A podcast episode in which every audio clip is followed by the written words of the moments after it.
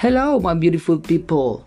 Welcome to my podcast. My name is Olman, and in this space, you will find a little information about a beautiful sport that in these times of pandemic has become very common for people and we are talking about cycling.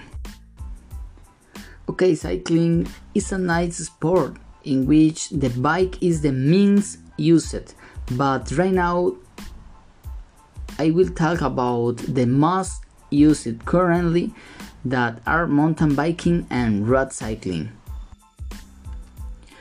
We will start with uh, road cycling.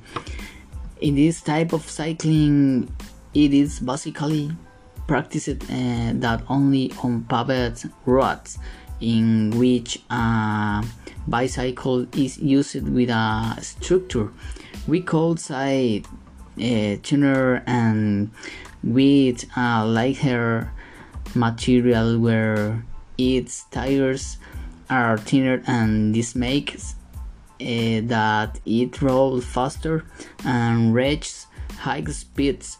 In my in my simple opinion they make very dangerous and in terms of price uh, they are very expensive ranging from $1000 to $5000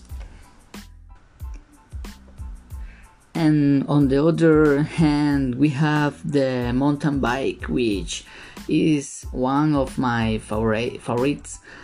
Uh, okay the mountain bike is totally different from the road bike. It is a more dynamic bike where the frame is quite resistant and the tires are studded they have a sus- suspension to cushion the blows and the price are um, reasonable but they are still quite expensive uh, brands.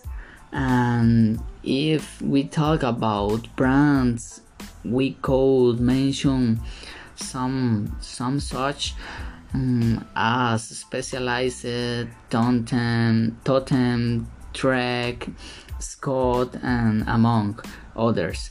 And it is also nice because we can travel on rural roads. It allows uh, us to know incredible place with him from the mountains by the rivers and the most important thing is to meet new people and make friends. I practice this sport for about four years and it is something that helps one to improve life both physically and mentally because one forgets many things while riding a bike.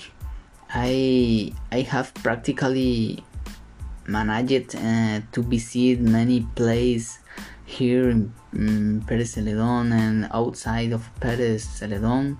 And they have been very beautiful experience to remember for the rest of, of my life. And and it can only be said that it is very healthy and entertaining sport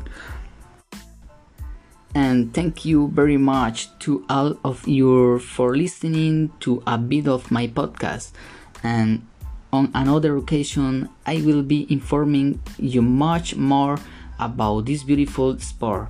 See you soon